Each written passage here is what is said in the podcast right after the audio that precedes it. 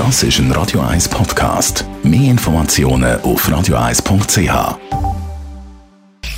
Sprechstunde auf Radio 1. Merlin Guggenheim, bist du auch ein Kaffeetrinker? Ja. Also wie viel pro Tag? Halber Liter. Nur ein halber Liter Schwarztee. Gut. Der kennt Unterschied. Wow.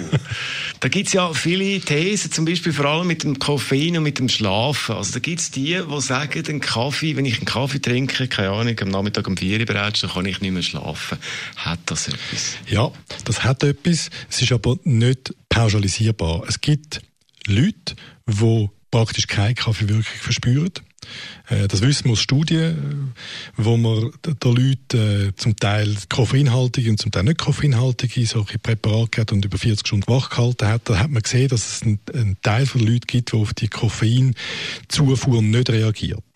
Das sind dann auch die erfreulicherweise, die aber keine Schlafstörungen oder Schlafprobleme zeigen. Also man, man ist individuell ein bisschen unterschiedlich sensibel. Und die, die aber sensibel sind, die zeigen Einschlafprobleme und Qualitätsprobleme vom Schlaf sonst. Also Tiefschlafphasen sind seltener und kürzer. Und das kann, ein Kaffee kann das auslösen. Ja, also für die, die sensibel sind, würde ich klar sagen, nach 14 Uhr, und an das halte ich mich trotz meinem Liter, nach 14 Uhr keine koffeinhaltigen Getränke mehr. Und dann gibt es Leute, die sind nicht sensibel, die trinken jetzt Abend um 10 Uhr noch Espresso, das stört die gar nicht. Das ist etwas, was im Alter sich kann verändern kann. Junge Leute haben in der Regel keine Koffeinwirkung und viele, die dann eine verspüren, die, die wissen irgendwann einmal, also um einem gewissen Alter, irgendwo spät die 20, Anfang 30, bin ich sensibler geworden. Reden wir noch schnell über den Kaffee und Gesundheit. Also du trinkst einen halben Liter, das heißt, es kann nicht so schlimm sein für unsere Gesundheit, wenn du das machst. Ähm, ist Kaffee gesund oder einfach neutral oder eher nicht gut? Also es gibt ganz äh, gute, simple spanische Studie, die ist riesig und gut gemacht. Und vielen, vielen Patienten kann man einfach klar sagen, wer einen Liter Kaffee trinkt am Tag, hat eine höhere Lebenserwartung. Zack, bumm.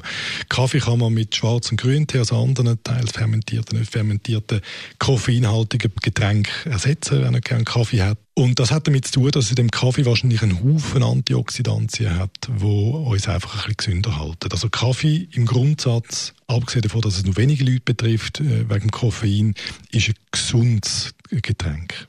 Aber ich nehme an, es kommt natürlich darauf an, mit was man den trinkt. Also wenn man den Zucker reinleert ohne Ende, Ja, ist das das- nicht so gut. Das sollte man nicht, nein. Es kommt auch noch ein bisschen auf die Zubereitung drauf an. Das übersteigt jetzt meine, äh, äh, meine, mein Wissen, wie man die guten Stoffe extrahiert. Das ist ja mittlerweile eine komplette Wissenschaft. Da fährt man den Hipsterbart wahrscheinlich, so wie man das reden. Ähm, aber das, das ist ja so. Also, wir reden jetzt vom, vom korrekt zubereiteten, nicht mit Zusatzstoff versetzten Kaffee. Also da, da, das, was man sich bei diesen grossen Ketten kann rauslassen mit einer Schlagrahmen und ich weiß noch alles, nicht ideal, nein. Merlin Guggenheim ist das zum Thema Kaffee.